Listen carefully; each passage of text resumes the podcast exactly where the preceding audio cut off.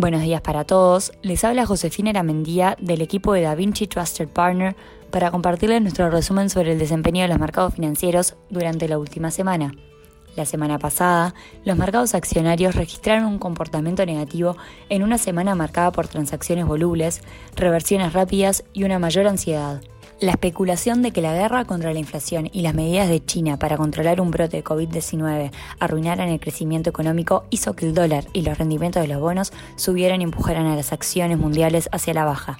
En cuanto a la política monetaria, en Estados Unidos, la Fed decidió subir 50 puntos básicos la tasa de referencia al rango 0,75 y 1%, lo cual corresponde a la mayor alza desde el año 2000. El movimiento vino acompañado del anuncio de nuevas alzas eventuales en las próximas reuniones en la entidad monetaria, descartando por el momento alzas de 75 puntos básicos, junto con una reducción en el balance de 9 trillones de dólares, actualmente compuesto en su mayoría por bonos del Tesoro e hipotecarios. En cuanto a los datos económicos, en Estados Unidos el ISM de servicios y el manufacturero de abril fueron de 57,1 puntos y 55,4 puntos, ambos por debajo de lo esperado. Con esto, la actividad fabril volvió a frenarse en abril debido a la persistente escasez de mano de obra. Asimismo, abril produjo otro mes sólido de crecimiento del empleo, informó el Departamento de Trabajo el viernes, lo que refleja el repunte resistente de la economía de la devastación de la pandemia.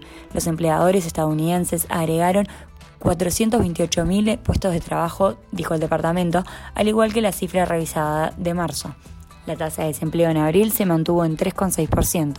Por el lado de Europa, el índice de precios al productor de marzo subió un 36,8% interanual sobre las expectativas y el registro previo.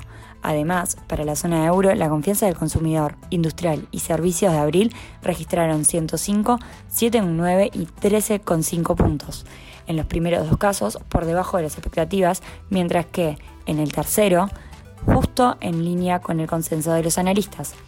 En Asia, los precios básicos al consumidor en Tokio aumentaron un 1,9% en abril respecto al año anterior, el ritmo más rápido en más de 7 años, acelerados por aumentos en los precios del petróleo y los materiales en medio de la invasión de Ucrania por parte de Rusia.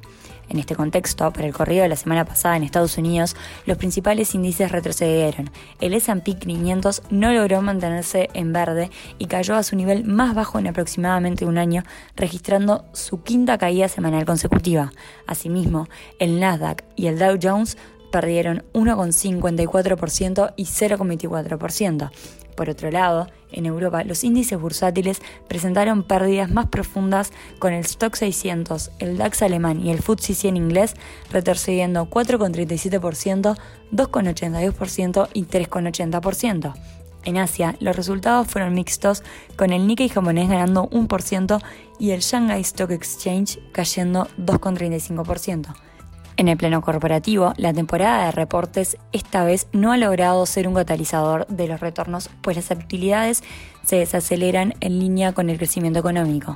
Habiendo reportado un 87% de las empresas del S&P 500, las utilidades han tenido un crecimiento promedio de 7,8% luego de haber crecido casi 32% en el último trimestre de 2021. Una mezcla entre menor demanda, mayor competencia y presiones de costos están comprimiendo los márgenes corporativos. En Europa, ha reportado un 64% de las empresas del Eurostock 600, reportándose un crecimiento de utilidades promedio de 9,9% durante el primer trimestre del año, sorprendiendo positivamente. En la agenda macroeconómica de esta semana se destaca el dato de inflación en Estados Unidos y China, con la expectativa de que en Estados Unidos caiga a 8,1% según analistas desde el pico de 8,5% del mes anterior. Asimismo, continúa la temporada de reportes. Las ganancias incluyen Peloton, Roblox, Coinbase, Disney y Oxy, entre otras. Hasta aquí llegamos con nuestro resumen semanal de noticias. Cualquier consulta o comentario adicional, no duden en contactarnos. Muchas gracias.